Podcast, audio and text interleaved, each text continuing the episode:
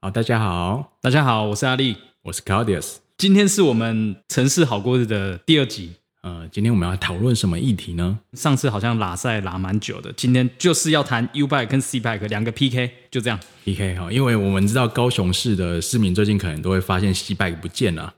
其实我蛮我本身 蛮感伤的。我们其实是蛮感伤的，现在对先直接讲奏结论乐来帮西拜个送行， 真的，而且就是那个你开始借 U bike，然后骑，然后再看到旁边空空的 C bike 的时候，真的蛮感伤的。对啊，站体其实以后也会拆掉。好，今天就是要聊公共脚踏车。对，今天我们来聊一下全台湾的公共脚踏车的一些现状，还有大家可能也也会好奇啦，高雄为什么要换公共脚踏车？那这两个到底有什么差别？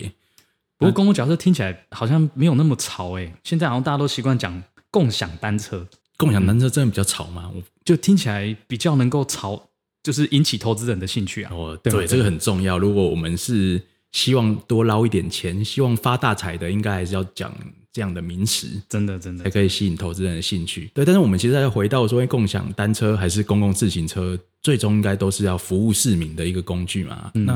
哎，力哥，你觉得这真的可以赚钱吗？我觉得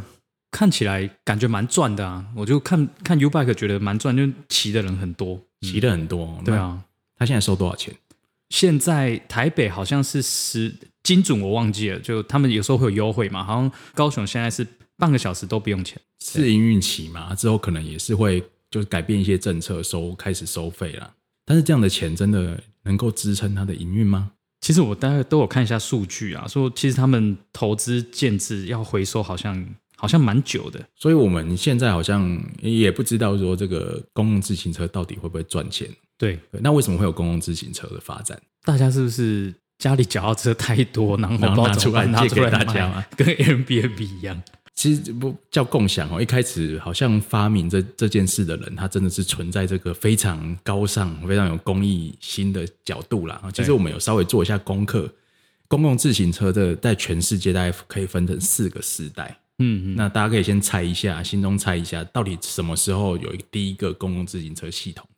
公共自行车，因为自行车很久了嘛，感觉是二战后吧，全球的那个情势比较稳定了，对这个人权公共性比较在乎，这是我的推断。也是蛮有道理的啦。对啊，其实相去要说远也不远，啊 真的比较像是像样的公共自行车系统，那是一九六五年在荷兰开始的。我知道荷兰人非常喜欢骑自行车。嗯，呃哎你现在去荷兰阿姆斯特丹，他们甚至有自行车停车场，所以第一个公共自行车系统在那边诞生也是合理的。哦，如果我们要追根究底哈，哦其实最早的公共自行车应该比较像是那种自行车出租店，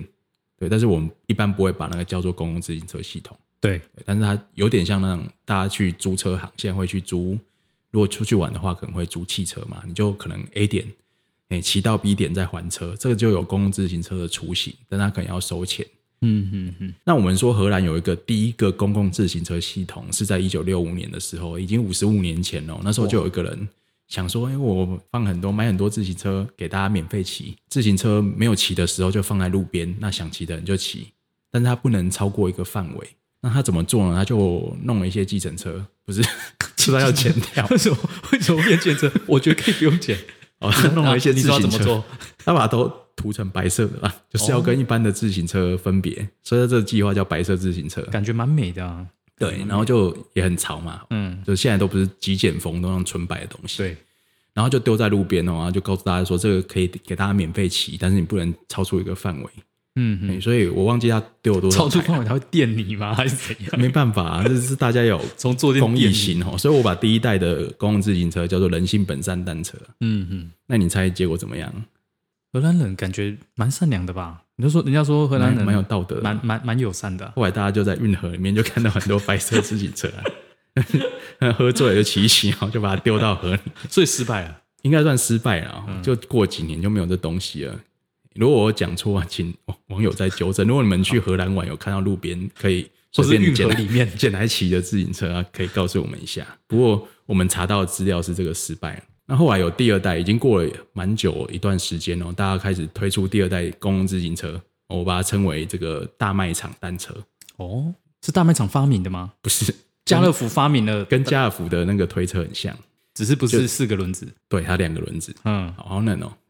那大家去家乐福的时候，应该不知道是不是每一间家乐福都是这样啊？你去借那个大卖场的推车要投十块钱，对，对不对？然后把它解锁，然后把它推走。嗯，那结束的时候再找到一台车，然后再把它扣进去，把你的十块钱拿回来。其实我小时候蛮喜欢做这件事情的，都会跟爸妈说：“哎、可以让让我让我去，让我去。”这样有就什觉么得好玩的就吗？就觉得一个一个一个装置，然后你可以解锁，然后就觉得很有成就感，不知道为什么。对，所以你在路边看到就想要给他投十块钱去解锁一下嘛，这就是对对对大卖场单车的概念。嗯，它一样是把它丢在路边哦，然后就嗯比如说你有看到插在杆子上面的单车，你就花十块钱把它解锁，嗯嗯，然后骑一骑。如果你看到另外一台丢在路上的单车，你就可以把你的十块钱拿回来。哦，有一种人形蜈蚣的概念。那你如果找不到车，你就要一直应骑。该还是有会有一些固定装啦，所以这个算是比较可以运作的系统啦啊那大家还是会很在意把十块钱拿回来，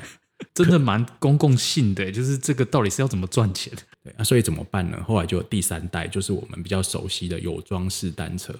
有装饰，对，现在大家看到你它不是管是身上嗯很有彩绘，很有装饰这样。装饰啊木桩的桩啊，哦就是有一根棍子，也不要说棍子，它有有一个固定在地上的系统。那你可能就不是投零钱哦，你要拿更有价值的东西出来抵押它。这时候不是十块来换了， 对，所以嗯大家十块钱的下一步，大家就会想说，你要怎么样拿出身上有价值的东西来借这个单车？哦，要把那个金项链那个都拿来还， 拿 来拿来那个抵拿来抵押。对啊哇，这是开当铺的。所以大家想一下，就是信用卡嘛，我们直接讲答案。嗯嗯，你要不就是预付一笔钱拿到会员卡，要不就是你用信用卡去做抵押。对，所以脚踏车如果被你搞丢了，你就会赔蛮多钱的，嗯，就要就要你走就有路了动机去还车了。嗯，所以这一代的真的公共自行车就在发明了这个概念，虽然听起来这是一个应该早就想到的概念，以后就大爆红了。那这一代的系统比较早的代表作像是二零零五年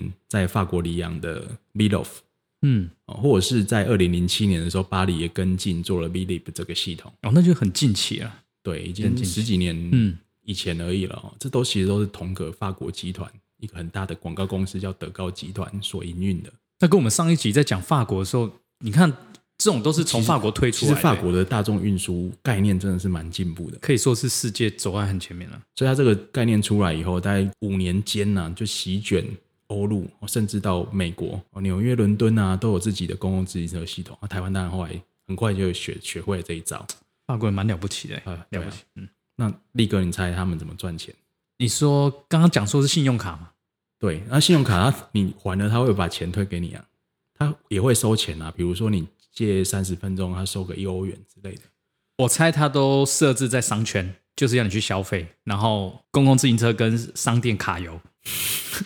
好像太复杂了，好像你说对了一半 啦、好像就是设置在人多的地方，然后嗯基本的市政府把附近的广告都给他们做，哦，广告就是平面广告嘛，就是在我们城市里面会有很多看板，不管你是车体上面啊，你是在站体上面，对甚至说把附近的一些公共设施的看板全部都包给这些厂商，那等于它就是一台移动的广告，它本在身路是上一台跑嘛移动的广告，对，但是单凭车体广告大概还好像还不够啦，嗯它还有政府送它一些附近广告的代理权。哦，所以我们说这个德高公德高集团它是广告公司嘛，你想第一个发明比较成功可以 workable 的自行共享单车的系统，它是广告商，所以它主要的来源就是靠广告。我看这个蛮神的哎，我记得好像不确定是法国还是德国，它是专门盖公共厕所，然后它赚钱不是靠公共厕所来赚钱，它是靠公共厕所外面的广告墙，对，有点像是这样，有点像是这样，对。就是很会想。哎，那它的有个缺点就是你必须在广告收益够大的城市，你一定是大都会嘛，或对至少一定规模的城市，那广告才有价值啊。要讲回台湾了吗？讲回台湾啦、所以这个系统后来台湾是学得很快呢。二零零八年，高雄就有全台湾第一个公共自行车系统，哎，那个时候台湾怎么会想要把这个带进来啊？在那个时空背景大概是怎么样啊？那就是看到国外、哎诶这个好像很棒啊，用了以后，哎、这个东西哦，一开始就是为了弥补说我们说大众运输最后一里路。对，那如果你从捷运站回家，可能就走路嘛，要不然就等公车，要不然就自己骑脚踏车啊、机车啊去捷运站停。对，再换车。诶但是如果有这个公共自行车系统，就不必自自备系统，而且它可以设很多站点，嗯接近你的家里门门口。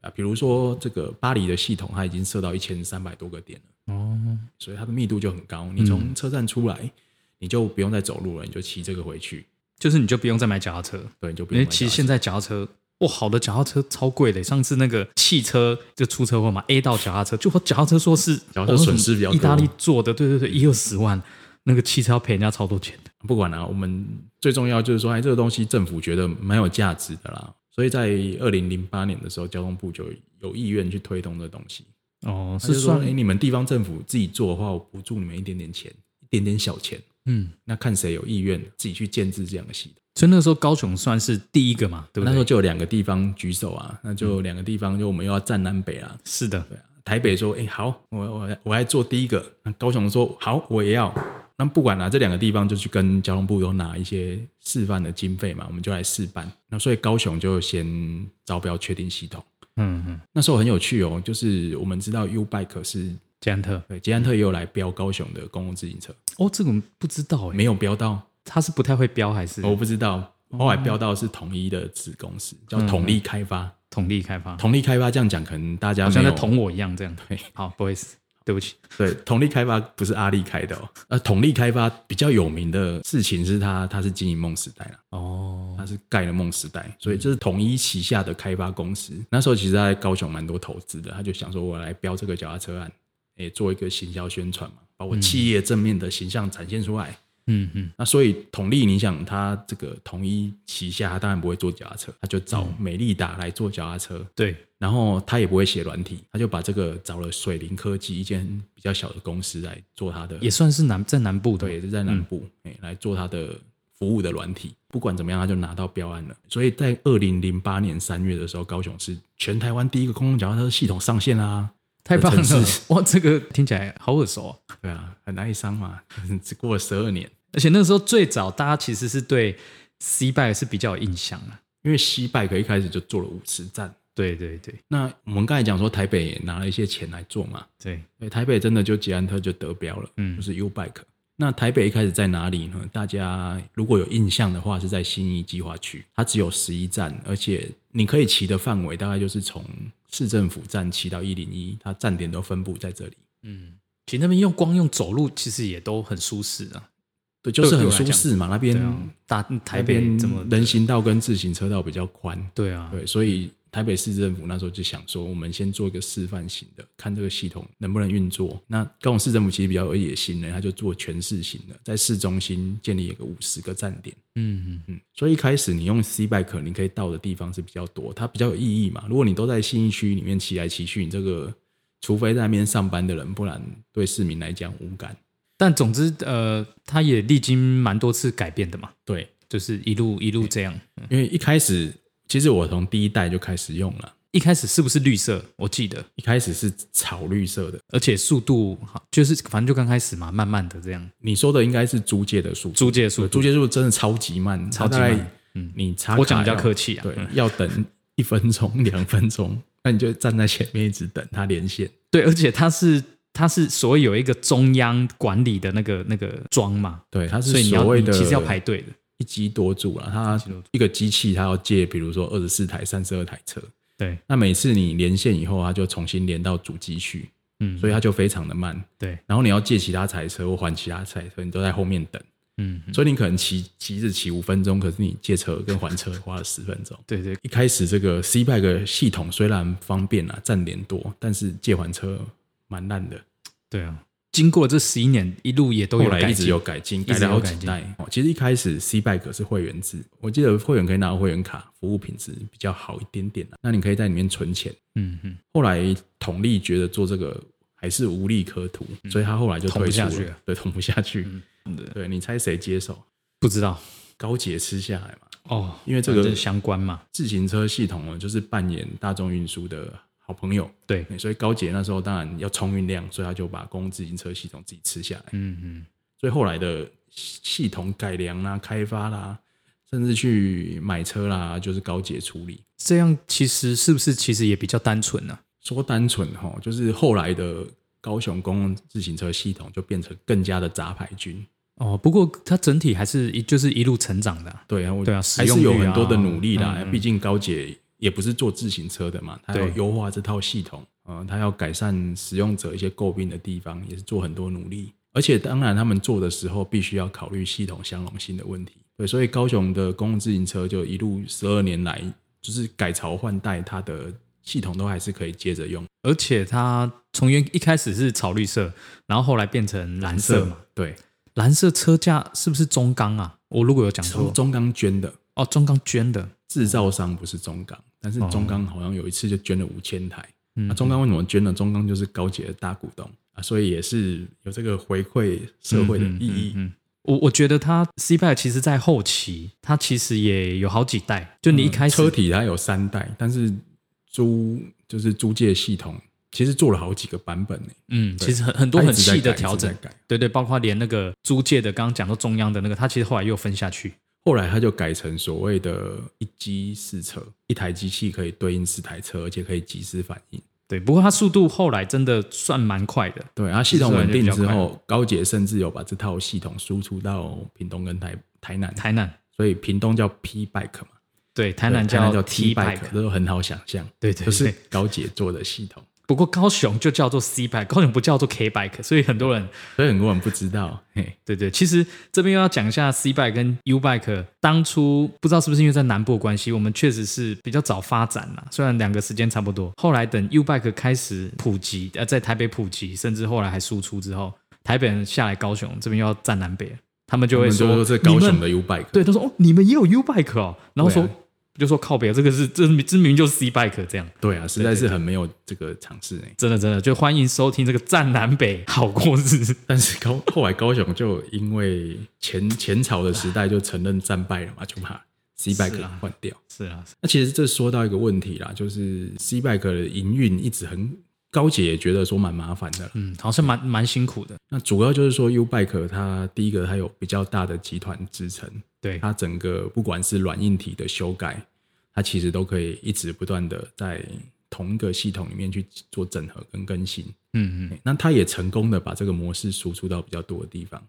第一站好像是台哎彰化，彰化、台中嘛、彰嗯化，然后在台中。对，那其实现在全台湾除了台南跟屏东以外，其他都都是被 U Ubike 打天下下。是的，对，甚至中国 U Bike 好像也有过去设站，哇，这么有企图心啊！对，所以他就认为他把这个当做一个输出的商业模式在做，那整个都可以都是捷安特集团嘛。对，都捷安特集团一哇站那完成，这个在，因为你刚刚讲到法国那个是广告公司在做，嗯，对吗？哇，那他几乎就是自行车本业，他卖车，然后也做这种共享的系统，就两边赚。嘿，当然在车体上面的评价也是比较高一点，啊是。的，嗯是的，是的。所以当他推出了 U Bike 二点零之后，因为它已经有非常大的系统市场优势，嗯所以它就可以在一个系统不相容的情况之下，还把台北的市场再巩固下来。嗯，因为其实它现在就快要统一统一台湾了嘛是的，U Bike 统一台湾， ，U Bike 统一台湾，对，它甚至反攻反攻中国。好帮中国。好，那所以它有这样溢价的优势，就衍生到一个问题啦：如果这个 U Bike 市场一家独大会怎么样？就是像 C Back 这样啊，即使是政府的，你也难敌，因为它毕竟算企业嘛，私对，这人就企业。这就会有一个问题嘛。那你知道现在 U Bike 靠什么赚钱吗？我记得它一样有广告可以用，对一样是可以在目车体前广告好像嘛还没有这么多。对，但台湾的服务模式吼，主力就不是广告，主力就直接拿标案的钱。哦，哎，所以问题就来了。假设现在全台湾所有的公共自行车系统都是 U Bike，那我们签约哦，一年，比如说我签个五年的契约，对，那这五年我们都包给 U Bike 去做。那到五年到期我要续约的时候，市场上没有其他的厂商。对，而且它其实掌握非常多的资料。对啊，对，接下来哈、如果 U Bike 说，哎、你不给我 double 的钱，我就不做了，那这样谁会抗议？其实市民会抗议呢。哇，那它其实最终 U Bike 可以变成它谈判的筹码了。对他掌握了非常多大家移动的数据，嗯，哎那他也掌握了就全台湾所有大家通勤啊必备的好朋友。对，他的野心其实应该是在这里啦，而且在台湾，如果他已经把所有的竞争对手都排除到市场以外，他在不管是系统更新呐、啊，哦他在后续的标案溢价上面，他就有更大的主动性。听起来怎么有一点那个机械功底的那种感觉？就你你身边都是 U b i 那他都知道你的，就是掌握很多数据，然后他要更新或是要怎么样？对了，所以我觉得高雄放弃 C Bike 的开发就有好有坏啦。嗯，好的地方就是大家可能会享受到品质比较稳定，那扩点速度比较快快的 U Bike 的服务。对，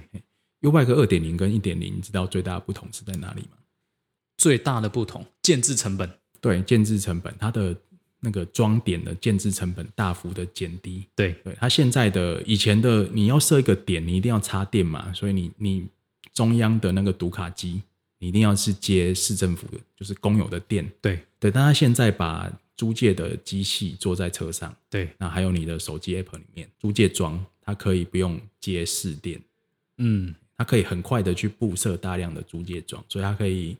布置比较多的站点啊，或者是更改站点，对它来讲成本都大幅降低。而且他现在在高雄的几个几个那个站点真的越来越迷你，就真的是微型站点，跟过去 C Bike 这样一。定以前的机台一定要做到一定的大小嘛，对对它对它现在因为可以做分散的装点，所以它可以比较有弹性。比如说你在捷运站有四个出口，你可以在四个出口都放十台脚踏车。对以前你可能只能选一个出口放二十台，嗯那现在的这种模式来讲，相对比较弹性。嗯嗯所以它要改成二点零系统，就是想要减值减低它的建制成本。嗯嗯，不过他们蛮确实蛮用心在车体的开发上，开发跟设计确实跟一代比起来，或甚至跟 C 代比起来，当然我觉得都有很大的进步啊。嗯，真的真的，实际骑起来感觉真的是蛮好的。它的刹车系统啊、变速器啊，甚至它的这个灯具，其实用的成本都比较高一点、啊、对，就是这蛮多细节，如果有在骑脚踏车，应该都蛮应该就很熟悉，因为它的那个脚踏车是属于零件组装嘛，脚踏车公司它可能生产某一部分的零件，它很多是靠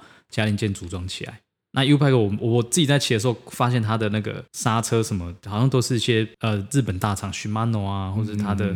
变速是用什么内变速花鼓啊什么什么。如果你全台车都是它做的，它当然零件的成本就变低了。我就我觉得这边探讨这个问题，应该蛮少人会这样想，大家会觉得有车反正骑就好啦有车骑就好，然后 U bike 就很很好骑，有什么不可？那台湾到处都有，不是很好吗？对，但它毕竟最后它其实是私人企业，诶、因为我们觉得这是公共服务嘛，所以是你掌握了这个公共服务，如果你全部外包给私人企业，包括说一些个人大数据，我们不要讲个人啦，因为其实这是匿名的，不过至少他可以知道使用者移动模式的大数据，对，对啊，这可能也有潜在的商业价值。这个好像也是它二点零，因为二点零它现在可以用手机扫描，或是你用卡片，对，对它啊可以那它掌握更多的数据分析，相对来讲，它可以提供更好的使用体验。广告投放啊，类似或这是样什么，对啊是啊，是啊，啊、如果你比如说高雄有自己的系统，就掌握在高捷，甚至市政府要要拿也比较方便。嗯嗯，那如果是捷安特，可能就不一定啦、说不定他们有谈好，我也不知道。应该是蛮少人在讨论的。我觉得我自己很喜欢这个这个我不会用单一的层面去说，哎因为我这车比较好就一定比较好，这其实是涉及到产业嗯整个城市产业跟城市政策的问题。而且以他现在扩张的速度，真的是蛮无能为力的。会不会也因为是这样，所以新北市他们就不跟进？新北是怕啦， 为新北什么新北市就是觉得说，哎、因为它的 U Bike 一点零的标案到期了，对他觉得我不要被你绑死，对，因为 U Bike 就说我现在不做一点零了，你要跟我续约，要升级二点零，跟台北一样嘛，旧有的站点就彼此不相容，所以它要逐渐取代到所有的站点。那新北市想要有其他的选择啦，所以他们引进了新的，他们想要引进新的无桩脚踏车系统，好像叫 MoMo、那不就跟讲到无装就想到对那个所以轰动一时的，我们讲那个世橘界色哦的，第四代的公共自行车系统，就是大家以前讨论非常多的无桩脚踏车系统。那有桩跟无桩的差别就在于说，有有桩你要在固定的地方借还车，对那无桩因为它引进了比如说 GPS 定位啦等等方式，它可以你一样可以把它丢在路边，对，那你还是可以去做解锁、去做骑乘这样的动作，嗯那它还是可以找得到车。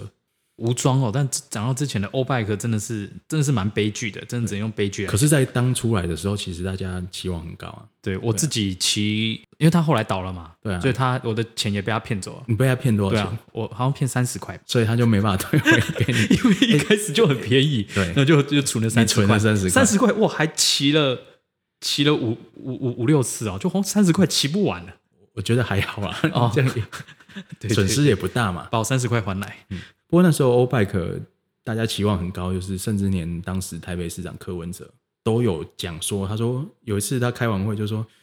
哦，这个这个是这样的，我的直觉说哦了哈、u Bike 一定会被 O Bike 消灭啦。他就说 O Bike 因为比较方便，比较自由嘛。他很挺哦欧拜克，要说挺哈，那、我也不要也不要说是挺谁啦，因为 U Bike 被固定站点绑死，他觉得说对嗯你这成本比较高，U Bike 我随便丢哪里都可以。他可能从经济效益来看，他他从他的直觉来看，直觉他来看觉得 O Bike 一定赢。后来因为爆发了所谓 O Bike 之乱，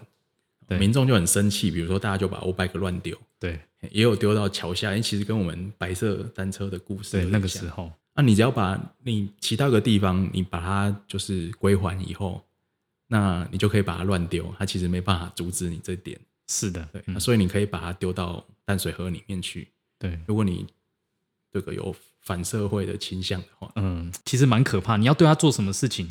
厂商无厂法商是阻无止法。控制。而且我记得那时候每次签欧拜克里面那个篮子上面就超多垃圾。车况，对对对，是啊，其实它车体设计也因为要预防被人家乱丢啦，所以它嗯用了一些骑起来比较不舒服的，比如说对，他确实没那么好骑。对，比如说它的轮胎不轮胎哦是橡胶轮胎，对，他好像是实心还是实是什么心的？的轮胎，嗯对嗯，所以比较骑起来就觉得比较卡卡的了。那另外就是说，他对于市容那时候很多论辩也是说，大家就骑一骑就把它乱丢，所以也没有一个办法管制嘛。你嗯说这是谁的？这是 o b i k 公司，所以你要罚他嘛？嗯，啊，所以后来真的台北市政府想要罚他 o b i k 就不缴罚金了，就把这些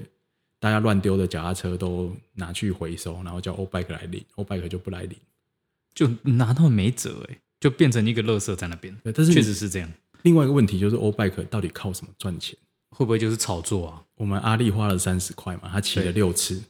他们是要赚什么？三十块，他到底是又不是三十块美金？对啊对所以大家就存一点钱，好像可以骑很多次嘛，因为你只骑六次，但是你骑更多次，所以这个现象其实是在中国那时候更严重。其实，在这个无装饰单车吼，大概是二零一零年初期就开始研发了，可是到二零一六年的时候，哎、突然就大爆发，就中国那时候大概有可能一百家以上的厂商就都在做这个新创事业。新创事业就是他们就会一直放消息说，哎、我我要在比如说杭州再投放一万台自行车给大家骑，我现在取得了百分之三十的市占率，大家都骑我的自行车，哦然后这样就可以跟投资人一直募资募资，就听起来是一个泡沫。有点像这就是中国的公共自行车之乱啊。嗯，欸当时二零一六年大泡沫的时候，过了一年就有超过六十家以上的公共自行车，他们的共享单车倒闭，各个城市都有堆积如山，随便投放的大量共享单车，没有人去认领。好在台湾算是有遭受一点影响啦，但还好现在好像暂时没有这种情况。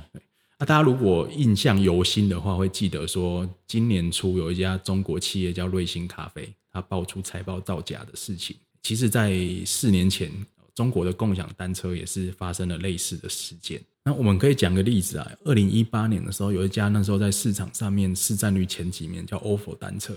ofo ，ofo 单车，ofo 单车很很有趣哦，它的创始人五个都是中共的党员。哇，大家就所以是他一开始刚创立的时候，就在这个企业里面设置了党支部。其实这是他们法律规定啊，不过他超前部署，哎奉行这个党的指导。他们有那个中国式开放的自由经济，不过他们也学习到很多中国式的经济的特点，比如说数据造假 啦、融资造假、公关造假，甚至是你甚至连客服都是假的。哇，好厉害啊！所以他就就投放了很多脚踏车嘛， 然后可能因为他们关系也很好，所以就可以到各个城市去投放。然后他们厉害就在厉害说，诶，我跟投资人募了一亿人民币好了，对，我只花五千万去买脚踏车，剩下就是脚踏车商要给我的回扣。真的也是蛮会赚的耶，欸中国人嗯都蛮聪明的。所以他们到了二零一八年的时候，哈，那开始有人发现说，诶，我想要把我存在这个 OFO 账户里面的钱领回来， 对，我去跟客服讲，可是他都不给我领钱。因为贵国也是假的，所以就是有人开始就很生气，因为他们中国的互联网上面召集大家一起上京去澄清。中国人这么好骗啊？所以在十二月的时候，听说哦就有很多中国人跑去北京，嗯包围这个 OFO 总部。嗯就是他那总部好像在五楼，然后他们从五楼排到一楼，全部都是排队进去要把钱领回来的。嗯所以听说他们那时候有一千万人申请去退欧看佛押1000万金人，欧佛就要还大家十五亿啊，十五亿人民币。嗯，有吗啊那？想说那十五亿都被他们收回扣拿走了嘛，就没有。所以到二零一九年的时候，OFO 账户就被他们官方冻结了，然后 OFO 的总部就连夜就消失， 就逃跑了。太雷了吧所！以就是溜之大吉酸，怎么对得起我的投资人？我们要讲这么多，讲一句，公共自行车到目前还没有一个单纯靠着收这个骑乘费赚钱的案例，所以它是有一更多个公共性的。对，它是有一个公共性的东西。如果你要让这东西 survive 下来，你可能市政府要给它一些补贴啦，对，对啊，像高雄以前后来就是拿空屋基金，就算中央一开始给了很小很小一点点钱给你怎么什么是招标公空屋基金啊？它其实就是一种补助，对吗？对它，你说它是给厂商的补助，但是其实像高雄的空屋排放大户，对，对，要跟市政府缴纳一些代金，作为他们产生的这些经济外部性的弥补。哦，懂了，那市政府要怎么用这些空屋基金呢？理论上，它当然就是要拿来改善空屋，所以它可以，呃比如说是鼓励大家用大众运输啊，减少说我们汽机车排放的废气量啊，或者是去补贴说我们空屋的侦测设备啊，诸如此类的，它要有一个正当性的理由嘛。其实这有点像各国之间碳排放，然后其实你也可以花钱去缴你的，对，这是用一缴种你的那个用市碳排场哦去改善我们公益性的一个机制。嗯嗯，所以就透过这样子，我们就用空屋基金去补助，其实补助蛮多大众运输的政策的。嗯以前高雄市政府是这样做。那当然，公自行车一部分啊呢，一部分高铁当然他自己会出钱嘛，那一部分也是靠着政府补贴。嗯，那现在它改成 U Bike，其实一样要政府补贴了。那它其实哈、有个重点是它没有比较省钱，哎、它每年的支出大概是一样，甚至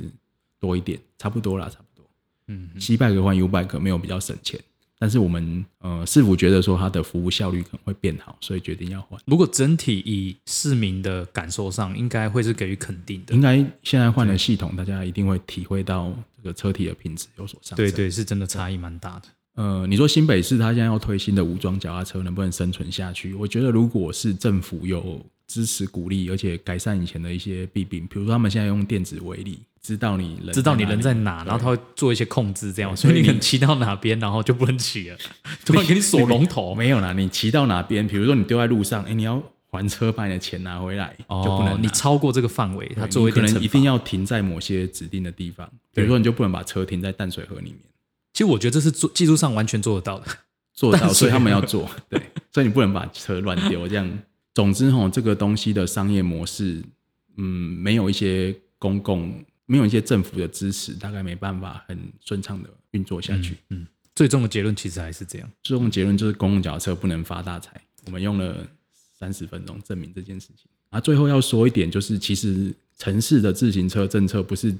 我们只投放一些车让大家骑啦，大家其实你有公共脚踏车不一定有公共脚踏车，不不一定有自行车车道。不过这个是这个就可以，我们就之后再讲这个。哇，这个又可以讲很久。嘿啊，怎么样改善整体的自行车骑乘环境，让它成为一个大家通勤的选择？嗯，而且它最当初的目的就是你讲的嘛，就是它的公共性部分，所以它已经不是一个单点来看，一定要是配合其他大众运输。今好啦天谢的谢大家今天的收听啊！如果大家有想要听的主题，也欢迎在我们不管是什么阿里不达的平台下面给我们留言，那对我们会帮大家在准备哦，提供大家一些历史上的回顾、政策上的思考以及对未来远景的一些启发给大家。好，那我们今天就到这边。好，大大家下家次再见，见。拜拜。